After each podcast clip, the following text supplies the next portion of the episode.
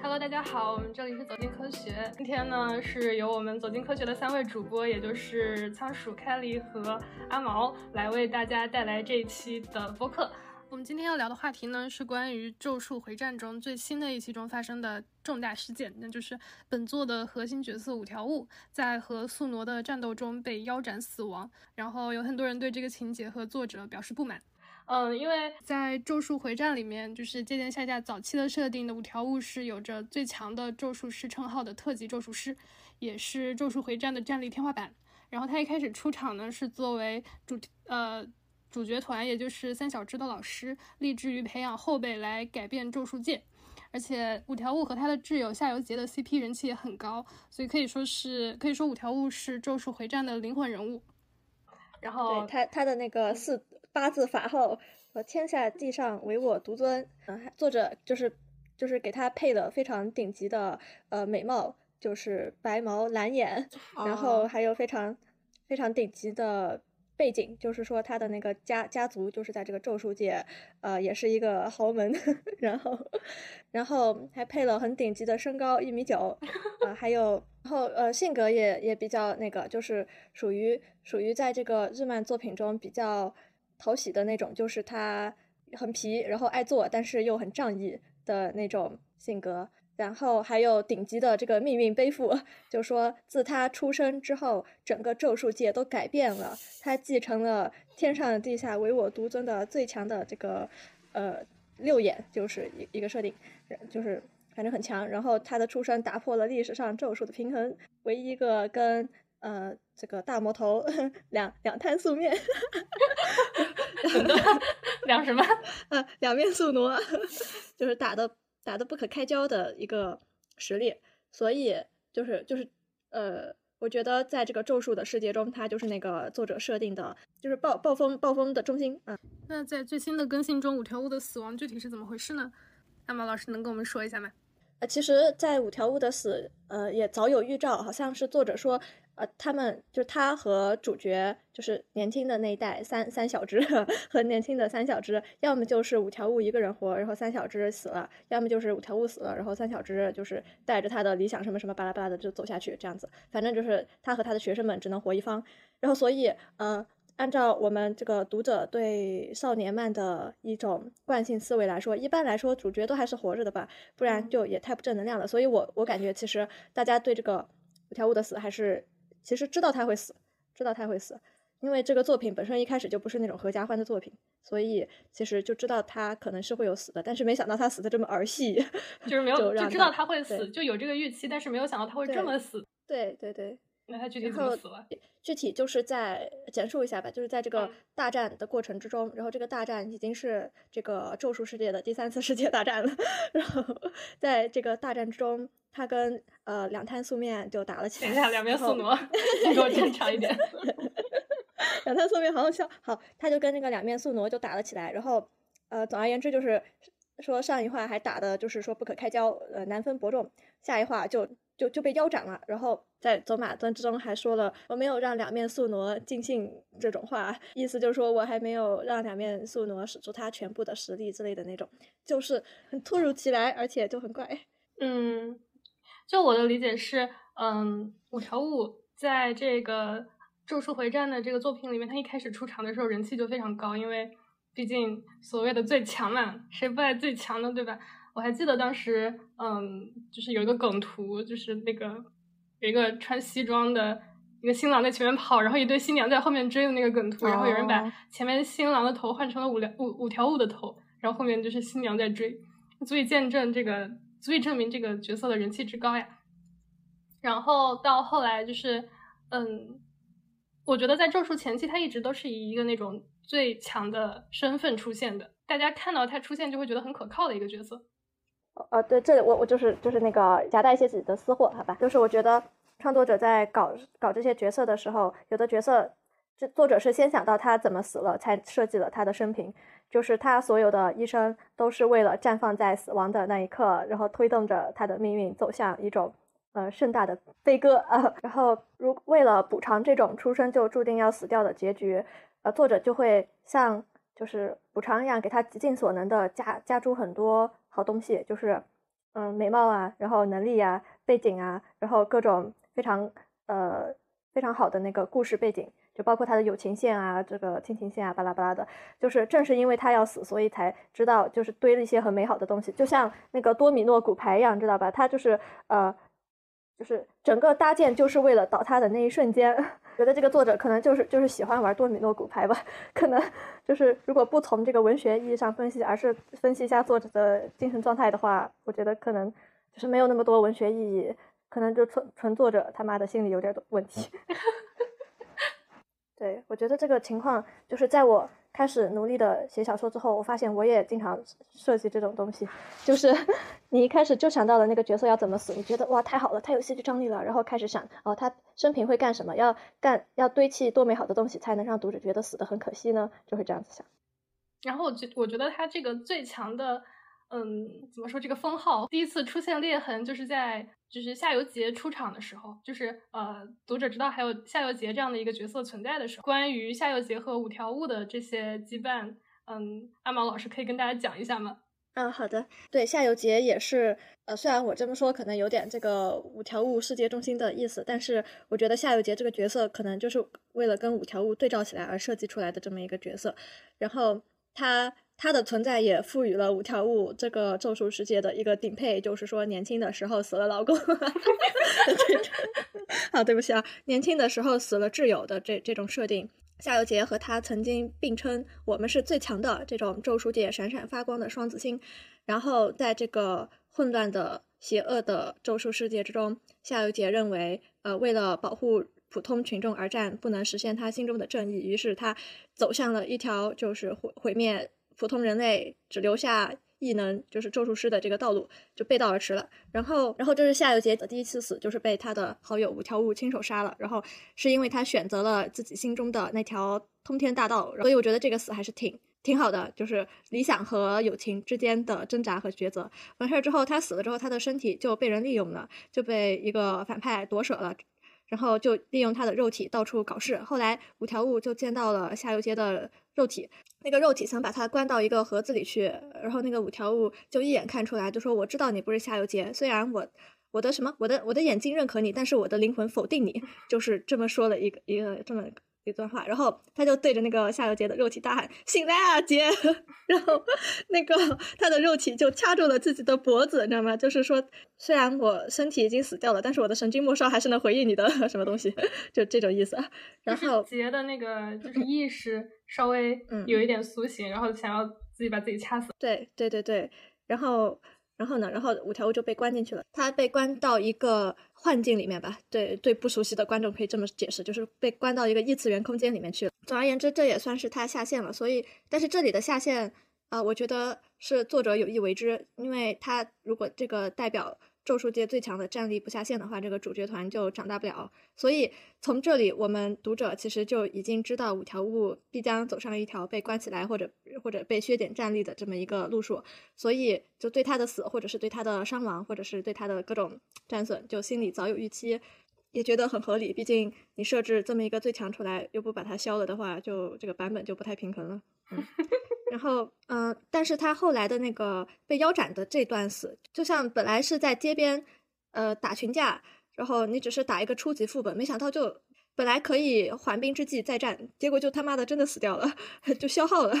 我记得好像上个星期的时候，我就在小红书上刷到说，嗯，五条悟说什么被头头被割了还是怎么样，是被被砍头了。哦哦，这个忘记说了，就是。这个他头被割的这回事儿是他在高中时期的这个事儿，然后这应该算他的第一次死亡吧，是因为他还没有学会一个治疗自己的一个反转术式，起死回生的那么一个术式，然后所以导致他在战斗的过程中被一个出乎意料的强者，呃，就把这个他的头，呃，也不是头啊，就是喉咙割了，然后但是他在生死一线的时候，就终于学会了那个东西，然后。呃，把自己又给救活了。那从那一刻开始，他应该是呃，算是意识到自己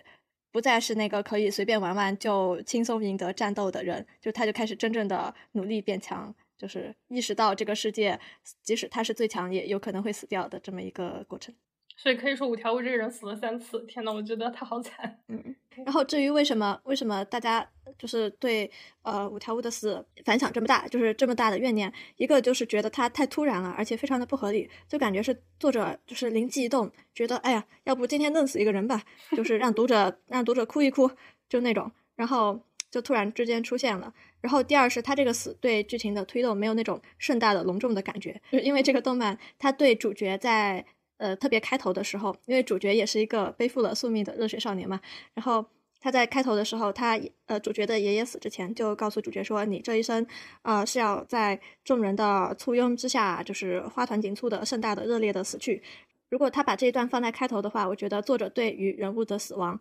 特别是对主角主角的死亡，是有一个那种安排和象征意义在的，就是觉得这个他的死亡代表了他想探讨的主题的一种。归宿或者结局，嗯，所以就是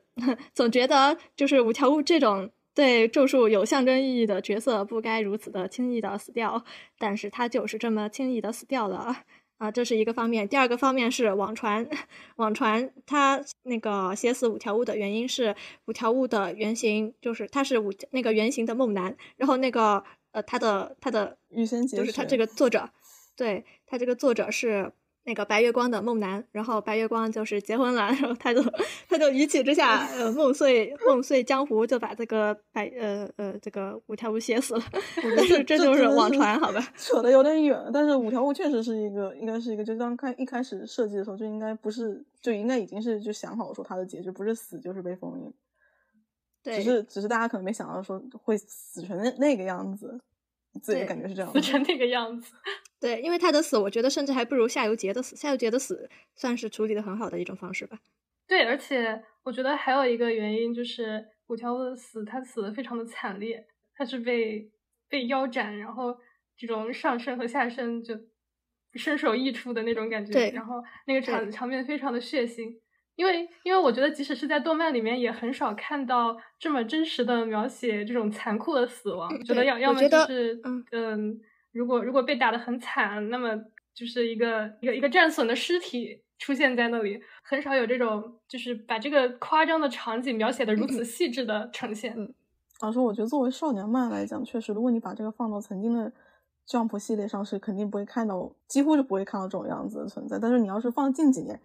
特别是自从巨人火了之后，然后。带起了一番就是那种死的很惨，然后创人之对，没错，就是就死的很惨，然后呢，都，讲的东西都是黑身残，就比如说比较远的像东京残总，然后近一点的可能是那个电锯人，然后甚至是像咒术回战这样子，讲的东西讨论东西都是非常黑身残的事情，特别是我能想到就是，我觉得夏油杰是一个例外，是因为他是一个出场就你差不多就已经知道这个人就已经死过了，或者说他他真他其实是死过的人，但是。你要是说那种就是死亡进行时的人物哈，我觉得你可以想到说，就是也是咒术的嘛。那娜娜米，娜娜米，他不是我我当初看到娜娜米挂掉的时候，我整个人就啊啊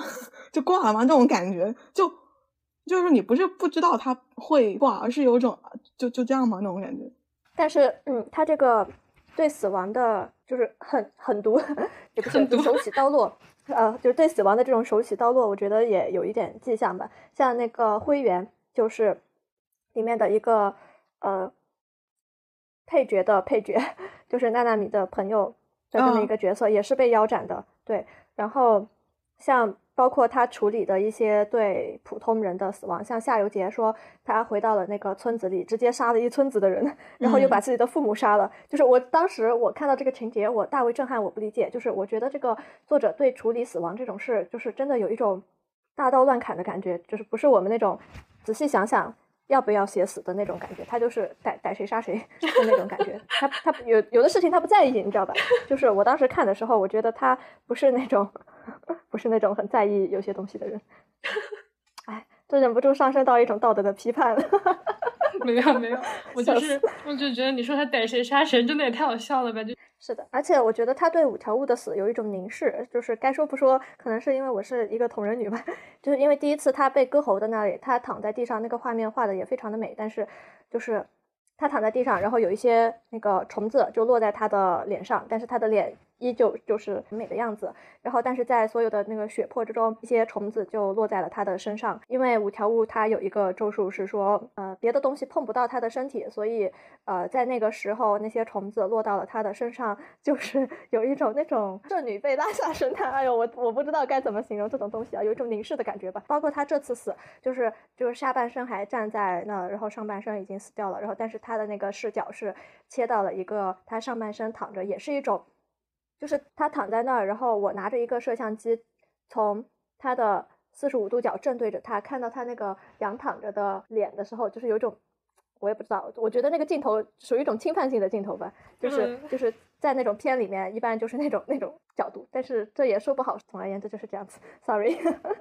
嗯，我我理解，就是虽虽然阿毛刚刚说的非常模糊，但是我非常能理解他那种感觉，就是就是有一种。那种强者被侵犯的感觉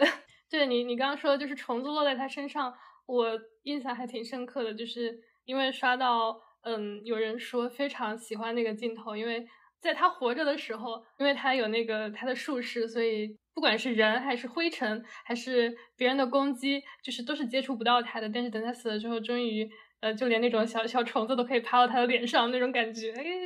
喜欢，我操。就是因为死掉了之后，他的身体，呃，他的尸体就还在那里。然后，呃，有有有的时候怪癖吗？这什么 CP 吗？你听我说完，不是那样的。我觉得有点类似于战损吧，就是比方说《一拳超人》里面的那个杰洛斯，因为他是一个改造人，他的全身上下百分之九十五以上都是机械，都是机体。所以每次他战斗的时候，呃，一个是他感受不到疼痛嘛，二个是就是战斗每次他都是抱着那种就是必死的决心，就是呃，我要是打不过这个怪兽，我就自爆。所以他每次跟那种强大的对手打的时候，他都会被打的缺胳膊少腿，可能有的时候只有半截身子在。我记得尤其有个场景，就是他的整个那个身体就是嗯腿也没有了，然后手也没有了，就只剩只剩下一个上半身，然后被扔到了那个奇遇，呃，也就是他师傅的身上，然后奇遇就把他那个身体那样子接住。的那个场景，我就觉得天呐，好色啊！对不起，所以这还是叉 P 在讨论，可以这么说。但是，嗯，我要说的就是，就是对于那种很强的角色，他可能之前都是那种，比方说，嗯，尤其是五条悟，他一一出场，他打怪的时候，简直就是怎么叫一个那个风度翩翩，嗯，他从那个天空中那样降下来，然后，然后，然后悬浮在空中，然后摆一个手势，别人就死掉了，就那种感觉，就是他。好像毫不费力的就可以打败很多很强大的敌人的那种感觉，但是但是在那个小五死去的这个时候，你才终于有机会，就是看到他这种非常脆弱，然后非常非常惨的这种 惨状，半截身体横躺在地上的这种感觉，我觉得也算是一种那种对神的亵渎，然后对于那种非常强大的嗯角色的玷污。对我觉得这个就是这种其实是对这种强力角色的战损。或者是受伤、死亡这种，我觉得呃有有几个方面吧。第一是因为在一个人死亡的时候，他的生命才画下了一个完整的句号。因为在在活着的时候，你感受不到活着，只有当你死的这一刻，你才明白，在这个交界线之中，你才知道生命是什么，对吧？就是生命这一刻，在死亡的这一刻显得非常的隆重，非常的充满了这一生构建的各种各样的意义。所以，就是他在可能一个角色在死亡的这一刻，他。呃，这一生构建的所有的意义的这种、这种、这种凝聚到了一个巅巅峰，所以人们在凝视他这个死亡的瞬间，就像你看一部完结的作品，终于呃看到了结尾，就说什么呃白茫茫大地真干净，就是那一瞬间你才觉得这个作品的意义完成了，就可能有一种那种感觉吧。然后。呃，另一种就是喜欢看这个强者战损的这个。我们我之前写那个美强惨这个角色的时候，我就老在研究，我说为什么呢？这个美强惨到底怎么写？后来就有一个也也搞美强惨的作者，他就跟我说，就是美强惨是一种肉体加人格意志魅力，就是你在战损的时候，首先你战斗就是展现出一种强劲的肉体，就是充满生命力的这么一种东西吧。然后呃，他又又被折损的话，就是他的肉体虽然被折损了，但是他的。呃，意志就是，比如说他战斗，即使那么的呃血丝呼啦，然后疼痛难忍，还是依旧坚持着战斗，就会感受到一种强大的这个人格意志的魅力从他身上展现出来。所以在这一瞬间，就是比他在日常生活之中搔首弄姿的时候，你就感受到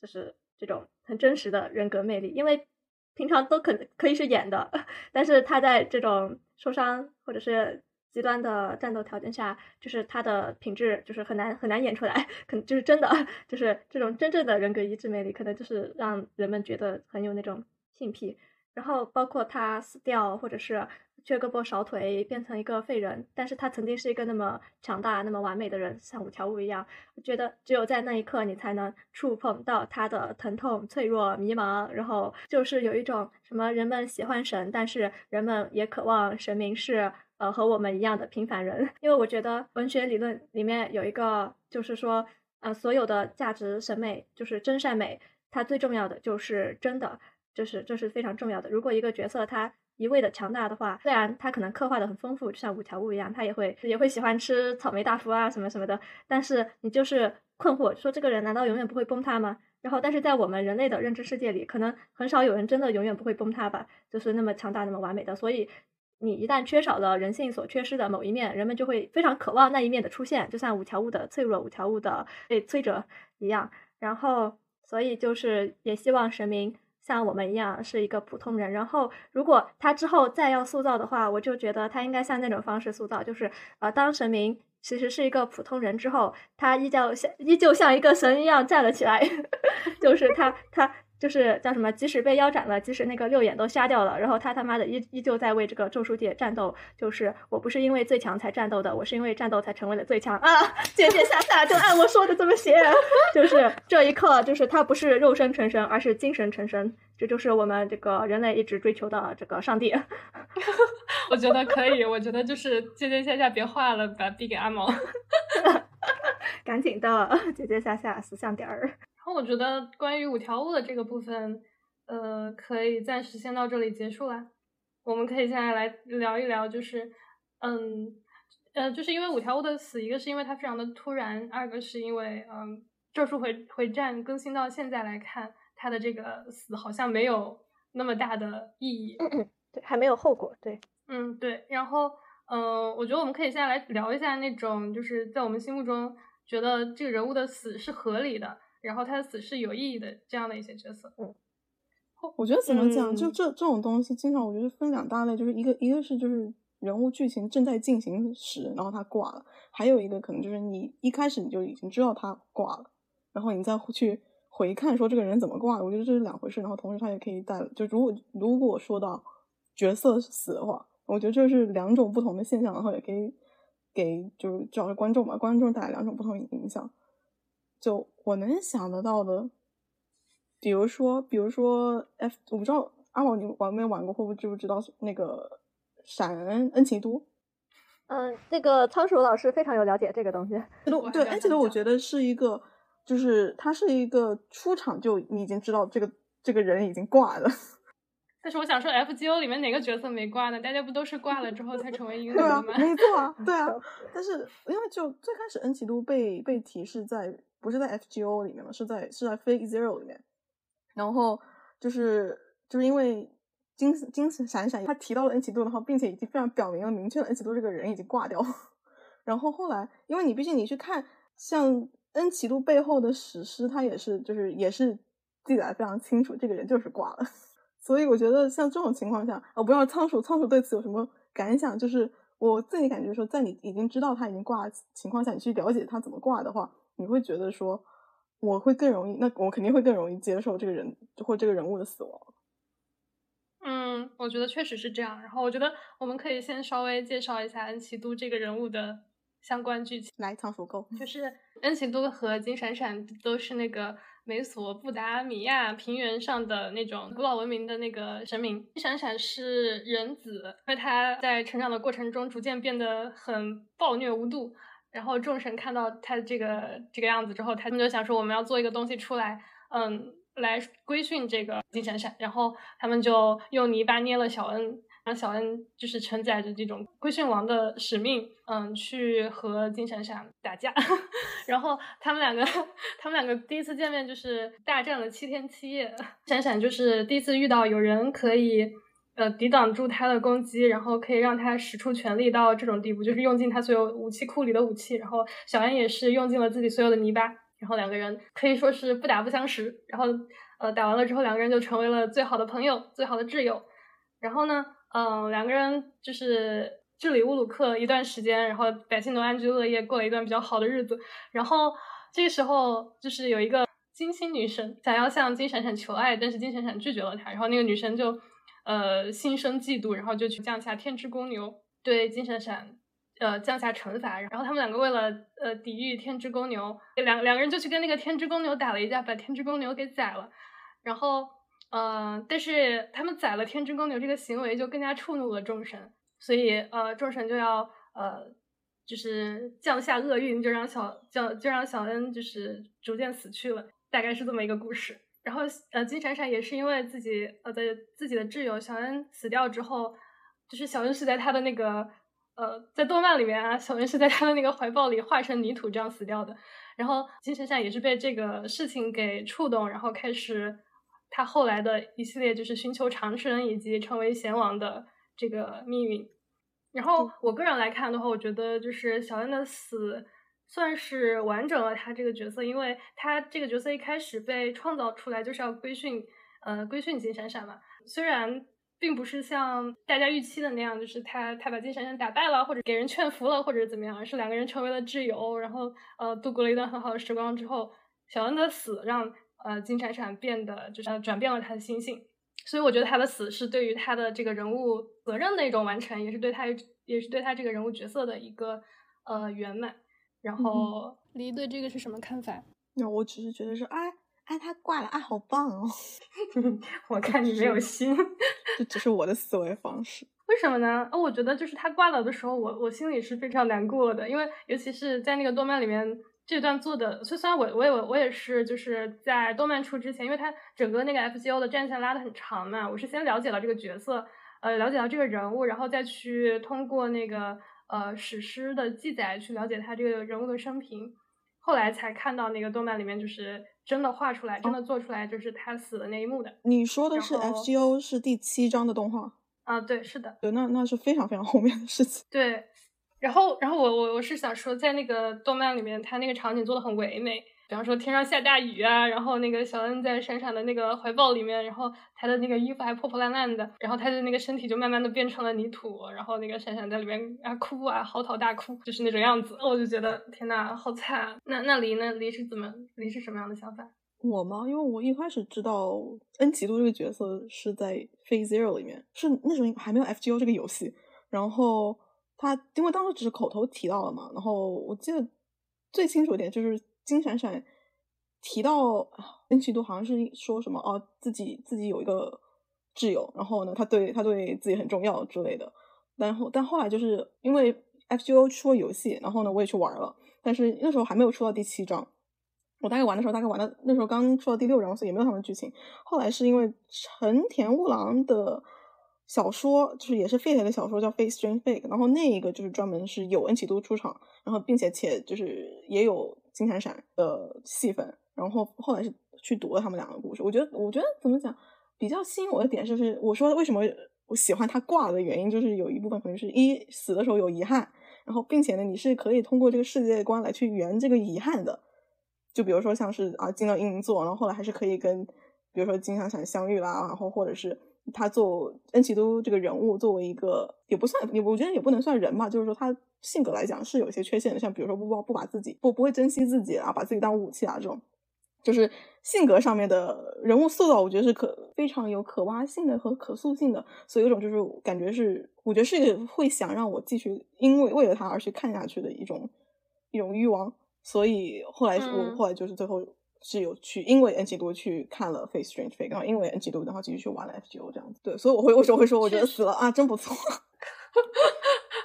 对，然后你刚刚说到的，让我想到一个点，就是恩奇都的死亡，其实在角色的成长层面也圆满了这个角色，就是因为恩奇都一开始是作为武器或者说是一个道具被创造出来的，而且他自己也是一个那种呃典型的，就是那种无性别的美人嘛，嗯，然后他穿的衣服也是那种白色的长袍，一种就是很难在常规的人类身上看到的装束。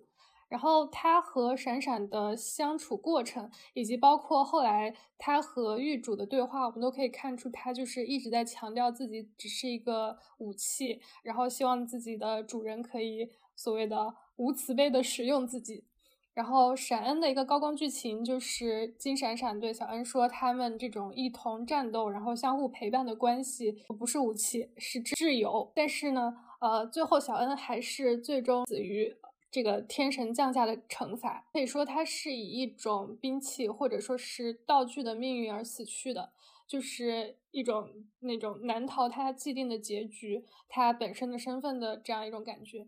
但是在《非 Zero》的官方广播剧里面，嗯，小恩临死之前对闪闪说的是，就是在我死之后，还有谁能理解你？还有谁能陪你一同前行呢？一想到你之后会这样孤独的生活下去，我就不禁流下泪水。所以可以看到，小恩在死去的时候，他终于完成了一种身份的转变，就是他在自己，就是在他自己的心底，他是，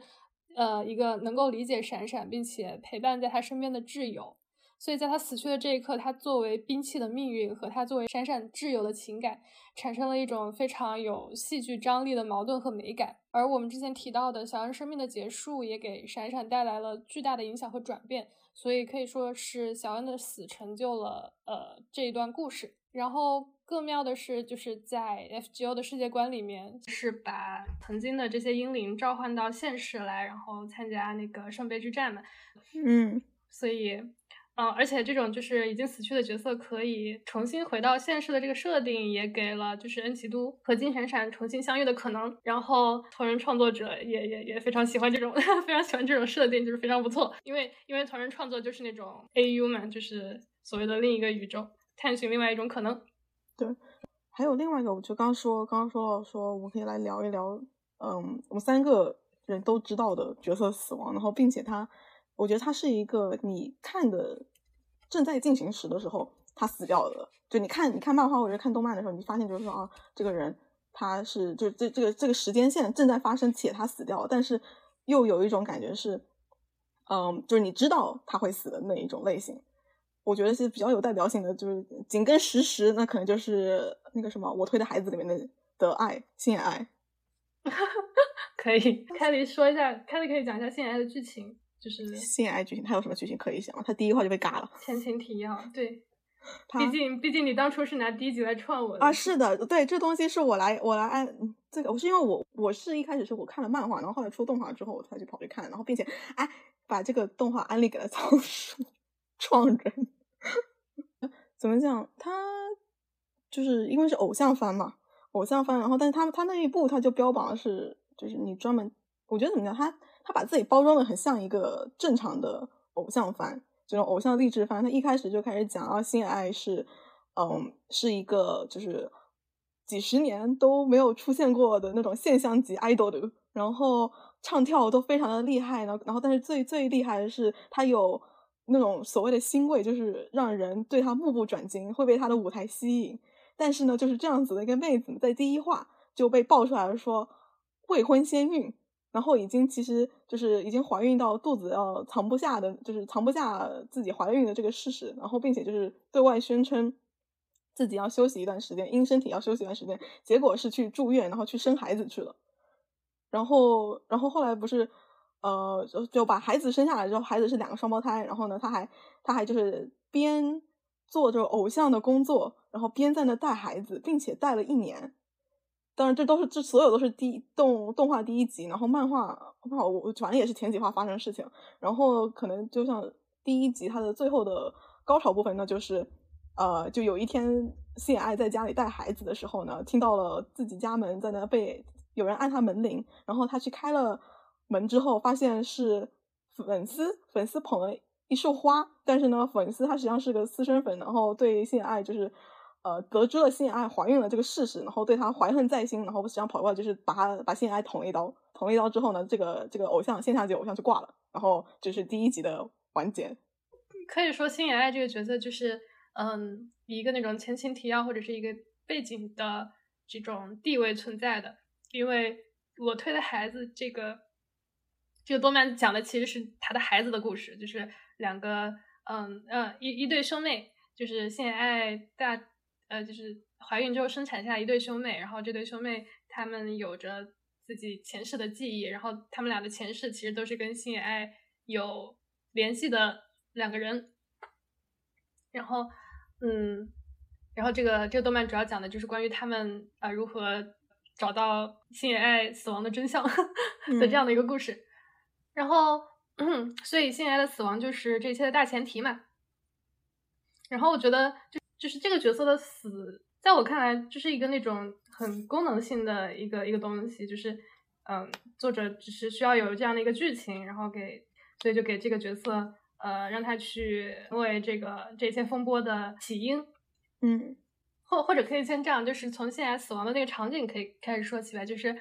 因为因为我记得他那个动画的那个场景其实做的还挺，也也也也还挺震撼人心的。虽然这个动漫一开始给人的感觉就不是很常规，不是很正常，嗯，但是他死的那个场景确实还是就是做的很细致。然后又又又很血腥的那种感觉，呃，有些人认为作者是一个那种欣赏或者观赏的态度来，嗯，看这个角色的死亡的，因为首先它是一个就是很功能性的一个一个东西，然后再加上它那个场景做的比较的漂亮，然后比较的冲击力比较大吧，嗯，就是我觉得我觉得观赏这个词，呃，叫什么？它它应该是一个比较中性的东西吧？我觉得就是为角色的死赋予一些美学的。价值就是并不代表说对他这个角色死亡的亵渎，因为咱们在这个文学的世界中，除了一些想要表达的感情啊或者什么东西，但是美学也是文学作品、文艺作品的一个非常重要的功能，对吧？如果你把一切都弄得那么的像真实的尸体一样丑陋的话，那咱们就是说，呃，没有必要这个文学世界就崩塌了。